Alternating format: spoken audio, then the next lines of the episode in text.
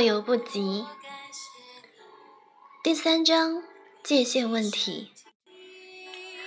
在我们领导整天的圣经界限研讨会之后，有一个妇女举手发问：“我知道我本身有些界限的问题，只是我那位现在与我分居的丈夫，是他有外遇，并带走我们家所有的钱，难道他就没有界限问题吗？”我们很容易误解界限问题，乍看之下。我们常常以为谁有困难去设立界限，谁就有界限问题。其实，不尊重别人界限的人，一样也有界限问题。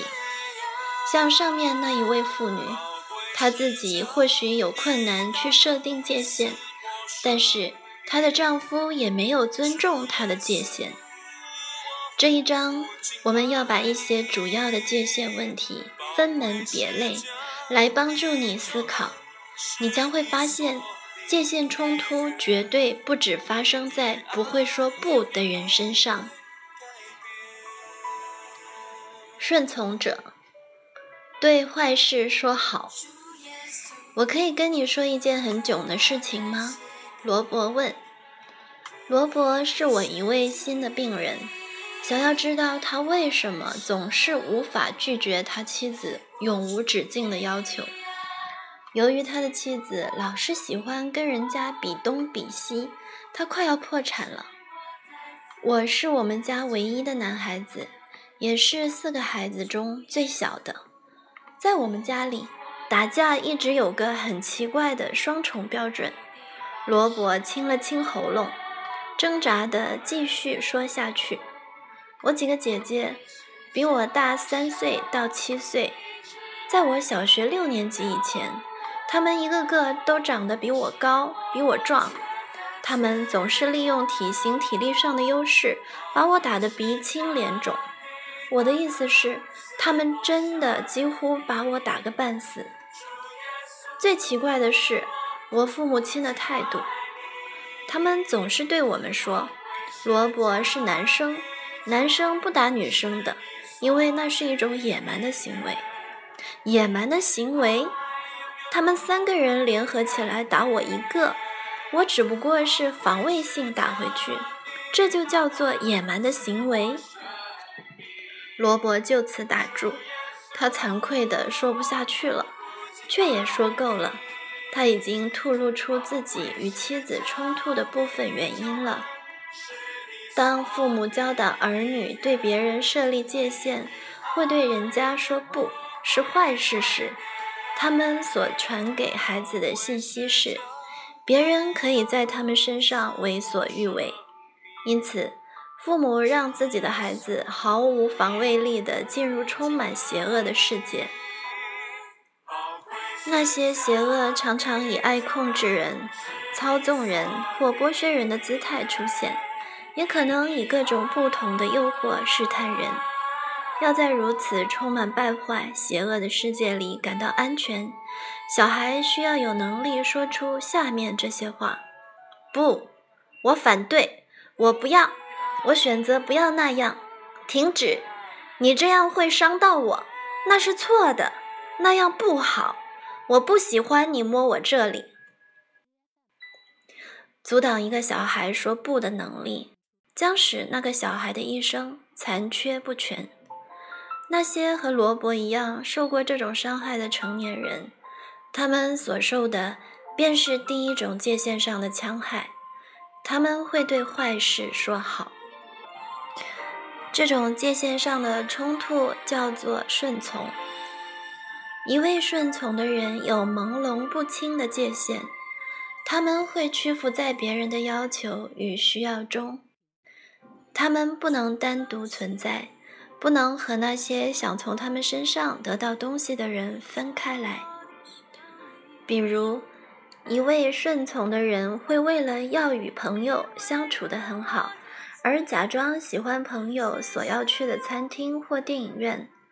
他们会把自己和别人的相异性减至最低，以避免纷争。一位顺从的人是变色虫。等过一段时间以后，就很难把它们跟四周的环境分别出来了。不能跟坏事说不，是会蔓延的，不只使我们在生活里无法拒绝坏事，还常常让我们无法辨认出什么是坏事。许多一味顺从的人，要到为时已晚了，才发现他们处于一种危险、被虐待的人际关系当中。他们属灵与情绪上的雷达损坏了，他们没有能力保守自己的心。箴言四章二十三节，这种界限问题使得人身上那些对别人说不的肌肉瘫痪了。每次他们需要保护自己去跟人家说不的时候，那个字就哽在喉头，硬是讲不出来。这有很多不同的原因。怕伤害别人的感情，怕被人遗弃与跟人分离，希望完全依赖别人，怕别人生气，怕处罚，怕羞愧，怕被人贬低，说他有多坏或多自私，怕不够属灵，怕自己内心太严格与苛求的良知。最后一项恐惧其实是种愧疚感。对自己太苛求的人，会责怪自己一些连上帝都不会怪罪我们的事情。就像保罗所说的：“他们的良心既然软弱，也就污秽了。”哥林多前书八章七节。因为害怕面对那个不合乎圣经教诲与太苛求的内心父母 （internal parent）。他们把适当的界限范围都缩小了。当我们为愧疚感所屈服，我们就会听信自己内心严厉的良知；当我们害怕违背严厉的良知，我们就无法去面对别人，正视冲突。也就是说，我们会对坏事说好，因为不这样的话，我们就更内疚了。合乎圣经教导的顺服，必须与这一类的顺服划分清楚。马太福音九章十三节说：“神所喜欢的是连续，不是祭祀。”换句话说，神希望我们内外合一的顺从，有怜悯心的顺从，不是外在顺从而内心却充满愤恨不平。牺牲的顺从，一位顺从的人让自己挑负太多的责任，而设下太少的界限，不是因为他们自己的选择，是来自内心的恐惧。回避者对好事说不。起居室里瞬间变得非常安静。在默克家一起查经聚会六个月后。查经班的成员顿时变得比以往更为亲近。今天晚上，五对夫妇开始分享他们生活中的一些挣扎，而不是我们来为莎拉姨妈祷告一些平常的例行代祷。泪眼婆娑中，大家互相真诚支持，不再只是善意的劝导罢了。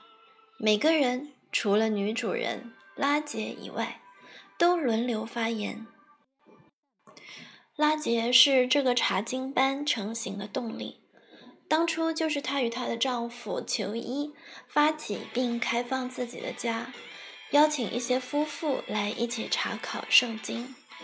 可是拉杰一直忙于领导的角色，只顾引发大家敞开心门，自己不曾与大家分享她的挣扎，也一再回避这种机会。今晚。大家都等待着。只见拉杰清一清喉咙，看一看大家，最后说：“听完你们的问题以后，神启示我说，我自己的挣扎和你们的比较起来，实在微不足道，所以我不应该自私的浪费大家宝贵的时间了。今晚就谈到这里为止吧。你们谁要吃点点心呢？”没有人回答。然而，每个人的表情都很明显的写着“失望”两字。拉杰再次错失一次可以让别人像他爱他们一样去爱他的机会了。这种界限问题叫做回避 （avoidance）。对好事说不。这种人不能向别人求救，不能确认自己的需要，不能让别人进入自己的世界。回避者在自己有需要的时候，往往撤退下来，不愿向别人求援助。为什么回避是一种界限问题呢？主要的原因在于他们对界限的困惑，认为界限是一道墙。事实上，界限应该可以呼吸，像篱笆一样，有个门，可以让好的进来，把坏的挡在外面。把界限当作高墙的人，不管好的或坏的，一律挡在门外，没有人碰得着他们。在神的计划中，那些个人的界限都是有门的。我们应该可以自由自在地享受安全的人际关系，与避免有破坏性的关系。神甚至给我们自由决定是要让他进来，或把他关在门外。看哪，我站在门外叩门，若有听见我声音就开门的。我要进到他那里去，我与他，他与我同席。启示录三章二十节。神不会因为他想要和我们有什么关联，就侵犯到我们的界限。他知道这会伤害到信任的关系。我们在有需要与忏悔时，向神敞开我们的心胸，是我们自己的责任。可是对回避者来说，要求他们向神或向人敞开心门，却几乎是不可能的。回避者那些密不透风的界限，使得他们对神所允许的软弱或需求完全没有弹性。他们以为自己所遭遇的问题或那些其实是合理的渴望，都是不好的、有破坏性的，或会使他们羞愧的。这些人就像马蒂一样，不单是。顺从者也是回避者。马蒂在最近一次接受心理辅导的时候，很懊恼地自嘲说：“我开始觉得这已经变成一种固定的模式了。当别人需要我给他们四个小时的时候，我不能对他们说不；而当我只不过需要别人十分钟罢了，我竟然不敢向对方提出要求。我的脑筋是不是有问题了？”马蒂这种困境，相信很多人都经历过。他对坏事说好，一味顺从；也向好事说不，回避。同时身兼两种界限冲突的人，不止不能拒绝坏事，也不能从别人得到他们自己很容易就给予的支持。他们卡在一种警戒全尽的恶性循环里。没有东西可以弥补他们所失去的精力与能源。一位顺从的回避者所遭遇的就是倒置界限 （reversed boundaries） 的问题。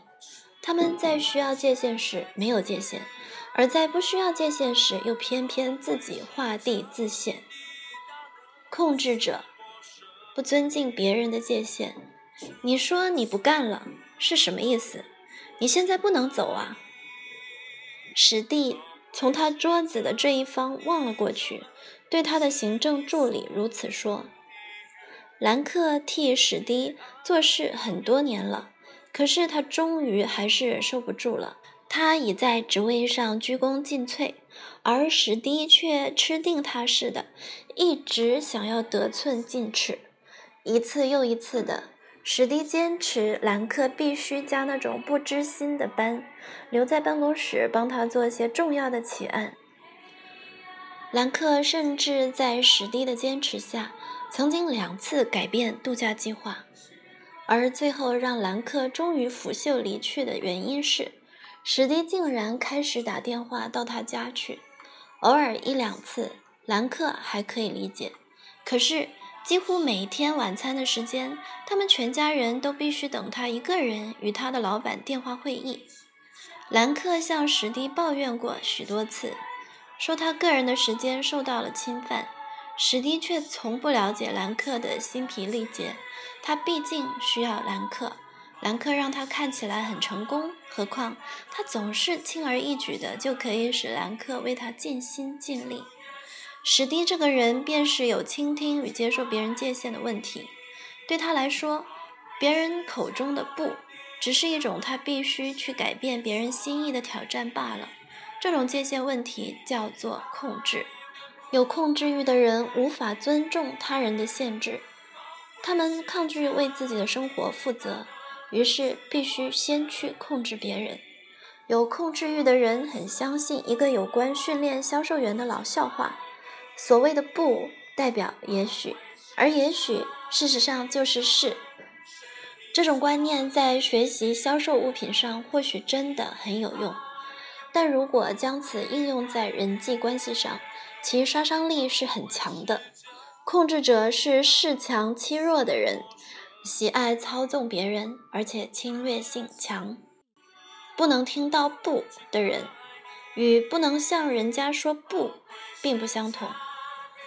不能听到“不”的人的最主要的问题是，他们把对自己生活的责任投射到别人的身上。他们往往会使尽各种控制的方法。驱使别人替他们负担起神交付他们的担子。还记得在第二章有关巨石与背包的比喻吗？有有控制欲的人，除了找人帮他背负巨石、危机或个人难以负荷的重担外，他们也寻找人来帮他们背起个人的小背包责任。假如史蒂愿意承担他自己的工作分量。兰克并不会介意有时花几个小时帮忙他，但史蒂一再要求兰克帮他负责的压力，却可以使一个有才干的人干脆另觅工作。有控制欲的人有下面两种典型：一、侵犯性的控制者 （aggressive controllers），这种人很明显的不会尊重别人的界限。他们像是一部坦克车，硬是要从别人家的篱笆碾过去。有时他们在口头上辱骂人，有时他们在肉体上侵犯人。然而，大部分的时间，他们根本察觉不出别人也是应该有界限的。他们宛如生活在一个别人只能对他们说好的世界，而不准别人向他们说不。他们要求别人为他们有所改变，要求世界配合他们那些自以为是的想法，而忽略自己也有责任去接受别人的本相。彼得就是一个具侵略性的控制者。当耶稣向其他的门徒说到他那即将来临的受苦、死、复活，彼得竟然把耶稣带到一边去，开始想要劝服他。于是。耶稣马上责备他说：“撒旦，退我后边去吧，因为你不体贴神的意思，只体贴人的意思。”马可福音八章三十三节。彼得不想接受主的界限，耶稣当场就和彼得解决他侵犯他个人界限的问题。二，操纵性的控制者，manipulative controllers。操纵性的控制者比侵略性的控制者不诚实。操纵性的控制者试图说服别人放弃自己的界限，他们说服人家跟他们说好，他们间接的想要改变环境来达到心愿，他们又使别人帮助他们承担自己的担子，他们会利用别人愧疚的心理。记得《汤姆历险记》的故事吗？汤姆就是利用这种心理来让他的朋友帮他刷白篱笆。汤姆让他的朋友觉得替他粉刷篱笆是一项特权，结果朋友们都争相排队要帮他完成。以撒的儿子雅各诓骗他孪生的哥哥以扫，放弃他长子的名分。创世纪二十五章二十九到三十四节。然后又靠着他母亲利百加的帮助，欺骗他的父亲给予他姨嫂的祝福。创世纪二十七章一到二十九节。事实上，雅各的名字就是欺骗者的意思。很多次，他都诡计多端地规避别人的界限，帮忙雅各解决他那摆布别人而不把界限看在眼里的，是他与化为人身的神摔跤的事件。创世纪三十二章二十四到三十二节，神与雅各摔跤了整个晚上，然后。神把他的名字改为以色列。以色列这个字的意思就是他跟神较力。神还留给雅各一个瘸了的大腿。雅各改变了，他变得不再那么狡诈，变得比较诚实。他的侵犯性从他的新名字也看得更清楚。于是他开始正视自己侵略性的问题。对爱操纵人的控制者，只有当面指出他的不诚实，他才能开始为自己的过错负责、悔改，愿意接受自己与别人的界限。爱操纵者往往会否认他们渴望控制别人，他们不会承认他们的自我中心，他们就像箴言三十章二十节中所提到的淫妇，他吃了，把嘴一擦，就说我没有行恶。一味服从的人或一味回避的人，也可能是控制者，只是他们比较倾向于操纵式，而不是侵略式罢了。比如，一味服从的回避者，如果需要感情的支持，他们或许会先去帮助朋友，希望在自己爱了别人之后，也能被对方所爱，所以他们开始等待，期待对方的回馈。只是这一等，有时就等上好几年了。尤其如果被施恩者读不出他们的心意时，这有什么不对呢？问题是，这并不是真爱。神所说的爱是一种不求回报、不求自己益处的爱。哥林多前书十三章五节。如果我们关爱别人的动机是希望别人也能关爱自己。这就是间接的想要控制人了。假如你自己也受过别人那样热诚的帮助，你一定可以了解我的意思。想一想，一分钟前你还在接受别人的恭维或好处，一分钟后你竟然就伤害到对方了，只因你不知道他们所给予你的原来是有代价的。界限伤害，在这里。你可能会跟自己说：“等一等，控制者怎么可能会受到伤害呢？他们都是害人精，怎么可能成为受害者呢？”没错，控制者对别人的杀伤力很强，但是他们本身也是有界限问题的人。让我们来探讨一下背后的真相。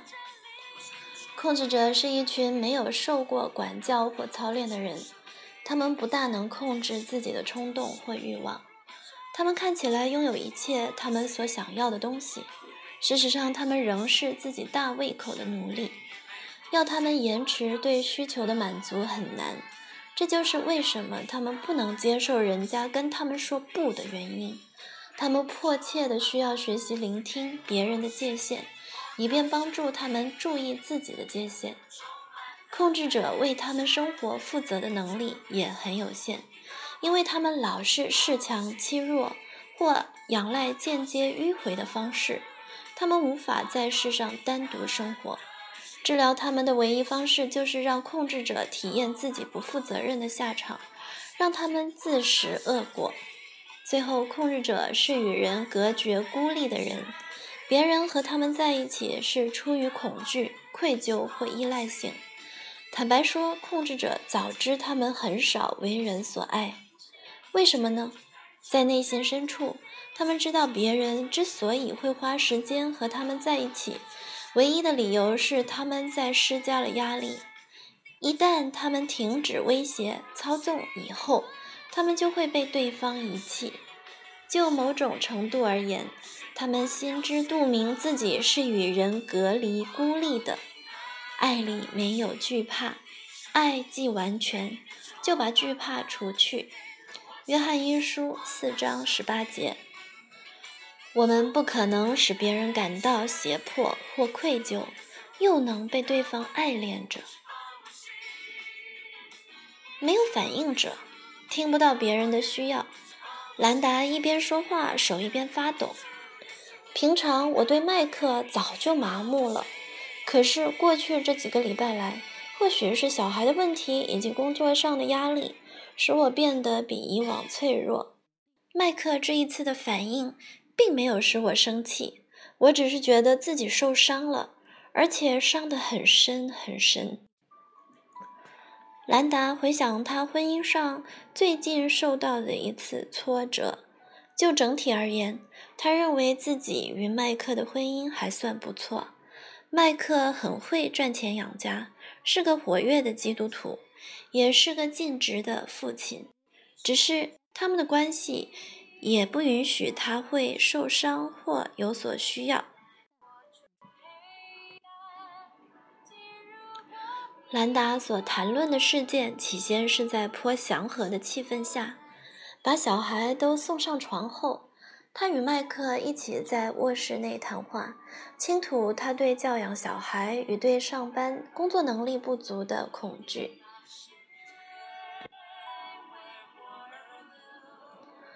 在没有任何预警之下，麦克竟然转向他说：“如果你不喜欢那种感觉，就设法改变你的感受。人生本来就不简单，所以你就就好好面对问题吧，兰达。”兰达真是伤心透顶，觉得自己早该料到麦克只会拒他于千里之外。本来他就不大会表达自己的需要。尤其麦克一贯都是冷冷的，现在他觉得自己的感情一下子被他剁成碎片。麦克完全不了解他内心的挣扎，也根本不想要了解。这怎么会是一个界限问题呢？这不就是迟钝了一点而已吗？其实这只说对了一部分，因为事情并没有那么简单。记不记得我们说过，界限可以帮助我们设定自己的责任范围？什么是我们自己的责任，又什么不是？虽然我们不需要替别人担负他们在感情、态度或行为上的责任，我们对彼此仍有一定的责任。麦克确实应该与兰达好好沟通，建立良好的关系。对这个家，他不只是个供应者。还要与兰达共同教养小孩，也必须是个有爱心的丈夫。麦克与兰达在心灵上的沟通，是他爱她如己的一部分。以弗所书五章二十八到三十三节，他不需要为他的情绪负责，但他对他仍有责任。麦克不能对妻子的需要有所响应，是他对自己责任的疏忽。疏忽自己爱的责任而没有反应的人，和箴言三章二十七节所劝诫我们的，正好是相反的模式。你手若有行善的力量，不可推辞，就当向那应得的人施行。那句“你手若有行善的力量”，与我们的资源、时间、精力是息息相关的。圣经中另有一句关键话语。若是能行，总要尽力与众人和睦。罗马书十二章十八节，请注意其附加的条件。若是能行，视情况尽力而为。我们无法把和平带给不愿意接受的人。以上两句话都显示出相同的意义。对神放在我们生命中的那些人，在某些限度下。我们有责任去关怀与帮忙。如果我们有足够的能力却不去行，就可能产生界限冲突了。没有反应一般可以分为两类：一，对别人的需要非常严厉的人，把对自己的需要的厌恶感反射在别人的身上。这个问题，耶稣在马太福音七章一到五节中曾经提到过。他们厌恶自己的不完全，结果便忽略了别人的需要。二，太沉迷于自己的欲望与需要的人，因此他们排拒别人，是种自恋的形式。不要把这种自恋和与神所说的“我们应该先照顾自己，才有能力照顾别人”两者混淆不清。个人不要单顾自己的事，也要顾别人的事。腓立比书二章四节，神希望我们先照顾自己，使自己不致陷入危机，以后我们才有能力去帮助别人。控制者与没有反应者，本身有控制欲又不能对别人的需要有所反应的人，大都是自我中心。他们认为别人必须为他们的挣扎负责，而且随时随地想要找人来照顾他们。他们最喜欢的就是没有确定界限的人，因为那些人很自然的就会自己挑起很多的责任，又不会抱怨。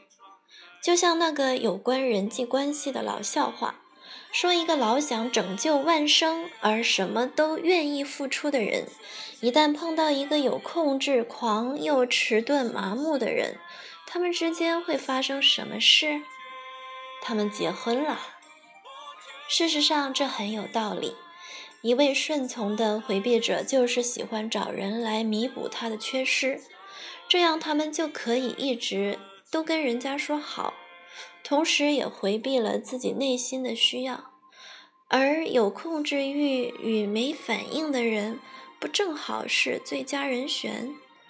有控制欲又没反应的人所寻找的，则是让他们不必为己或对别人负责的人，而一味顺从的回避者，不就是最佳搭档？下面是四种界限问题的一个图表，注一，或许可以帮你看出自己到底有哪些问题。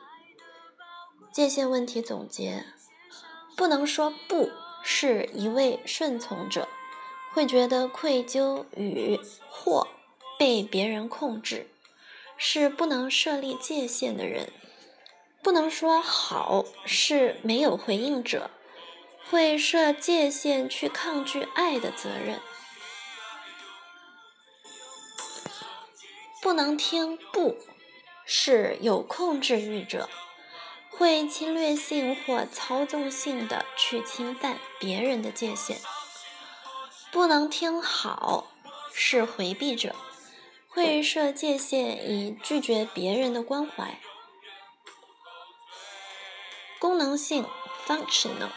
与关系性 （relational） 的界限问题。最后一个界限问题是分辨功能性与关系性界限的差异。所谓功能性的界限，是指一个人可以完成一件事情、计划或工作的能力，这与人的表现、操练、动机、计划有关。关系性的界限是我们能否对那些与我们有关系之人实话实说的能力。我们还可以用另外一个方式来看，所谓的功能性界限指的是我们马大的部分，关系性界限指的是玛利亚的部分。路加福音十章三十八到四十二节，玛利亚与马大都是耶稣的朋友。马大准备晚餐，玛利亚爱坐在耶稣的脚前，专心的听他讲道。当马大向耶稣抱怨玛利亚不去帮他的忙。耶稣回答说：“玛利亚已经选择那上好的福分。”四十二节，耶稣不是说马大的忙碌不好，只是马大选错时间、忙错事罢了。许多人具有很好的功能性界限，而关系性界限却非常不足。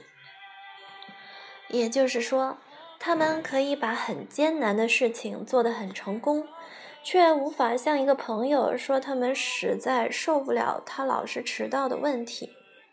反之亦然。人可以很诚实地向别人诉说自己内心的不满与厌恶，却连早起准时上班都办不到。我们已经看到界限不同的分类了，只是到底要如何发展界限呢？为什么有些人似乎天生就有界限？有些人则连个影子都没有，这和很多事情一样，与我们从小生长的家庭有关。